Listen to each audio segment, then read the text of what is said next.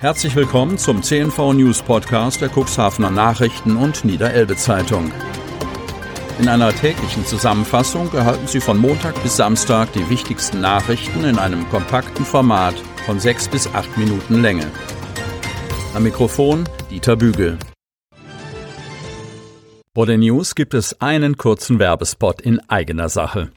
Weihnachtsmann, ein Notfall. Wir haben immer noch nicht das perfekte Geschenk gefunden. Ach, Wichtel, keine Panik. Es gibt doch das Geschenke-Abo der Cuxhavener Nachrichten oder der Niederelbe Zeitung. Oh. Da gibt es Lesefreude, Informationen aus der Region und jede Menge Wissen. Zum Vorteilspreis für Freunde, Verwandte oder einfach für sich selbst. Und zwar gedruckt oder digital. Mehr unter cnv-medien.de slash xmiss20.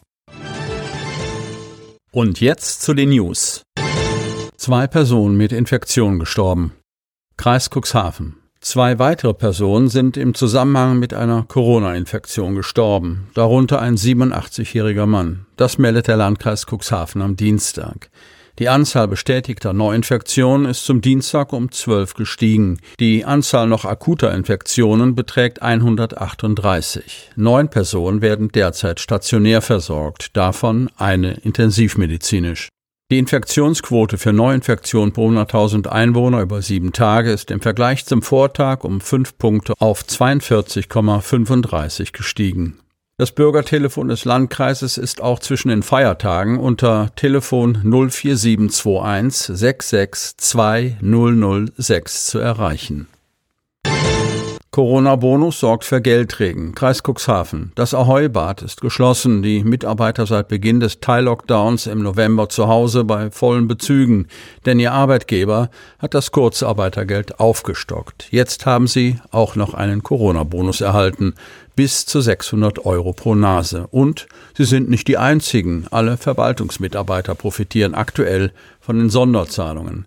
In den Krankenhäusern hingegen sind keine Boni bezahlt worden. Unsere Mitarbeiter und Mitarbeiterinnen werden auf Grundlage des Tarifvertrags öffentlicher Dienst, kurz TVÖD, bezahlt. Alles, was ihnen auf dieser Grundlage zusteht, sollen sie bekommen. Verträge soll man ja bekanntlich halten, antwortet Erwin Krewenker auf Nachfrage. Der Geschäftsführer der Nordsee Heilbad Cuxhaven, die das Ahoy-Bad betreibt und eine Tochtergesellschaft der Stadt Cuxhaven ist, bestätigt auch, dass das Kurzarbeitergeld seiner Mitarbeiter von 67 Prozent auf 100 Prozent aufgestockt wurde. Das steht ja jedem Unternehmen frei, so Krewenka. Die Zahlung des Corona-Bonus sei hingegen tariflich vorgegeben. Tatsächlich haben die Gewerkschaften im Oktober die Corona-Sonderzahlungen für alle Beschäftigten von Bund und Kommunen erstritten.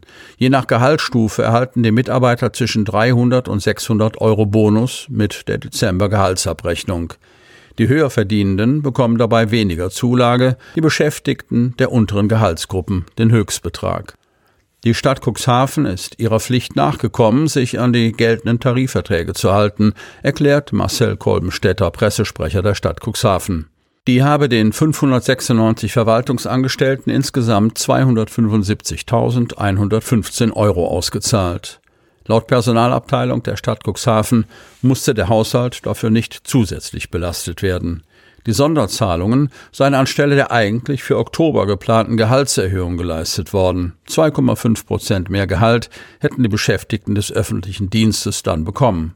Stattdessen gab es den steuerfreien Corona-Bonus. Die Gehaltserhöhung ist auf März kommenden Jahres verschoben. Auch der Landkreis Cuxhaven zahlt seinen knapp 700 Tarifbeschäftigten laut Sprecherin Kirsten von der Lied den Bonus mit der Dezember-Gehaltsabrechnung.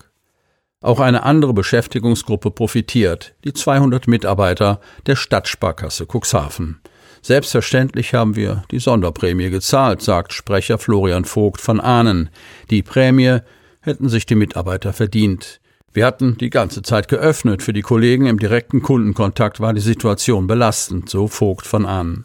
Das Geld werde aus dem normalen Personalbudget gezahlt. Auch die Weser-Elbe-Sparkasse in Bremerhaven hat die tariflichen Sonderzahlungen geleistet, darüber hinaus das Kurzarbeitergeld aufgestockt und diejenigen, die einer besonderen Belastung ausgesetzt waren, haben eine Zusatzleistung erhalten. Im Cuxhavener Krankenhaus hingegen sind keine Corona-Boni gezahlt worden. Die Helios Klinik Cuxhaven war in der ersten Corona-Welle im Frühjahr nicht so stark belastet und hat die Vorgabe der Bundesregierung bis zum Stichtag 31. Mai nicht erfüllt. Daher haben die Beschäftigten in Cuxhaven nicht von dem Krankenhausfinanzierungsgesetz KHG profitieren können, sagt Sprecherin Katharina Recht. Das KHG schreibt vor, dass Krankenhäuser mit weniger als 500 Betten und mindestens 20 Covid-Fällen sowie Kliniken mit mehr als 500 Betten und mindestens 50 Covid-Fällen den Bonus gezahlt bekommen. Wir sehen, dass mit der zweiten Corona-Welle unsere Klinik mehr Covid-Patienten versorgt als noch im Frühjahr. Daher prüfen wir gerade, ob und inwieweit wir den Pflegekräften, die von dem KHG nicht profitieren und seit Herbst stark durch Covid belastet sind, einen Ausgleich ermöglichen können, so recht. Auch das Krankenhaus Otterndorf gibt an, keinen Corona-Bonus gezahlt zu haben, weil nicht genügend Fälle behandelt wurden. An den Kliniken gilt auch an Weihnachten das Besuchsverbot. Kreis Cuxhaven. In Hildesheim hat sich die dortige Helios-Klinik für Lockerungen der strengen Besucherregelungen über die Weihnachtstage ausgesprochen. Wie handhaben dies die Krankenhäuser in Cuxhaven und Landhadeln?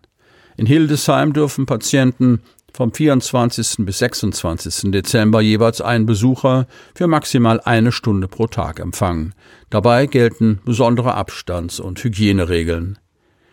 Die Helios Klinik in Cuxhaven geht einen anderen Weg. Pressesprecherin Katharina Recht, wir wissen, dass wir unseren Patienten und ihren Angehörigen mit dem Besuchsverbot viel abverlangen, insbesondere zu Weihnachten. Jedoch erhöhen soziale Kontakte das Infektionsrisiko. Als Gesundheitsversorger obliegt uns eine besondere Verantwortung gegenüber unseren Patienten und Mitarbeitern, die wir gleichermaßen vor einer Ansteckung mit dem Coronavirus schützen müssen. Aus diesem Grund können wir das Besuchsverbot über Weihnachten leider nicht lockern. Gleichwohl sei es aber weiterhin werdenden Vätern, Angehörigen von palliativ versorgten Patienten, Eltern von Kindern unter 16 Jahren sowie gesetzlichen Betreuern erlaubt, Besuche vorzunehmen. Trotz des Besuchsverbots nehmen die Kolleginnen und Kollegen im Eingangsbereich kleine Präsente und Grußkarten zu Weihnachten entgegen und leiten diese zu den Patientinnen und Patienten auf Station weiter. Es wird auch an der Klinik Landhadeln in Otterndorf so gehandhabt, dass Wechselwäsche, Präsente, Briefe und Blumen an der Tür abgegeben werden können und auf Station weitergeleitet werden. Ulrike Kömpe, Verwaltungsdirektorin der Otterndorfer Klinik, teilt mit, dass zwar Besuche auch an den Feiertagen zurzeit generell nicht zugelassen seien, aber es gebe Ausnahmen, jedoch immer in Abstimmung mit den behandelnden Ärzten. Im Helios Seehospital Salenburg stellt sich die Besucherfrage nicht. Es hat vorübergehend, wie auch in den vergangenen Jahren, vom 21. Dezember bis 4. Januar geschlossen. Notfälle, so Sprecherin Recht, würden weiterhin rund um die Uhr über die zentrale interdisziplinäre Notaufnahme der Helios Klinik Cuxhaven behandelt. Hemmerer Rat grundsätzlich für Biomethangasanlage. Hemmoor. Die Investoren sind ihrem Ziel ein Stück näher gekommen. Mit großer Mehrheit hat der Hemmorer Rat einen Grundsatzbeschluss gefasst, dass auf dem Gebiet der Stadt eine Biomethangasanlage entstehen kann. Die Firma Procon will die Anlage betreiben und rund 15 Millionen Euro investieren. Es wäre die erste Anlage dieser Art, die aus mehreren bereits eingesetzten Modulen funktionieren soll. Unklar ist, wo eine solche Anlage, in der unter aus biologischen und in der Landwirtschaft entstehenden Abfällen Erdgas gezeugt werden soll, platziert wird, ob es dafür überhaupt eine Genehmigung gibt und wie groß die Verkehrs- und Umweltbelastung wäre. Die ursprünglich ins Auge gefasste und rund zweieinhalb Hektar große Fläche in Hemmoor-Westersode ist inzwischen nicht mehr die einzige Option. Vielmehr haben die Proteste hinsichtlich des Standortes Wirkung gezeigt. Und so heißt es in einer Stellungnahme der Verwaltung, für den Fall einer positiven Entscheidung sollte, um Konflikte im Zusammenhang mit Wohnbebauung zu minimieren, ein ausreichender Abstand zu Siedlungen eingehalten und eine direkte Lage an einer qualifizierten Straße oder eine Lage mit kurzer Anbindung an eine solche Straße gewählt werden.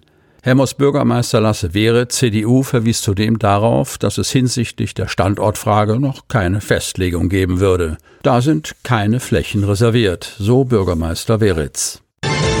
Und zum Schluss noch ein kurzer Hinweis in eigener Sache. Sie wollen noch tiefer in die Themen aus Ihrer Region eintauchen? Im CNV Medien Podcast auf Tauchgang kommen jede Woche Freitag spannende Personen, emotionale Stories und tolle lokale Projekte aus dem Landkreis Cuxhaven zu Wort. Einfach kostenlos abonnieren auf Spotify, Apple Podcast, Amazon oder auf der Startseite unseres Medienhauses unter cnv-medien.de. Sie hörten den Podcast der CNV Medien, Redaktionsleitung Ulrich Rode und Christoph Käfer. Produktion Rocket Audio Production.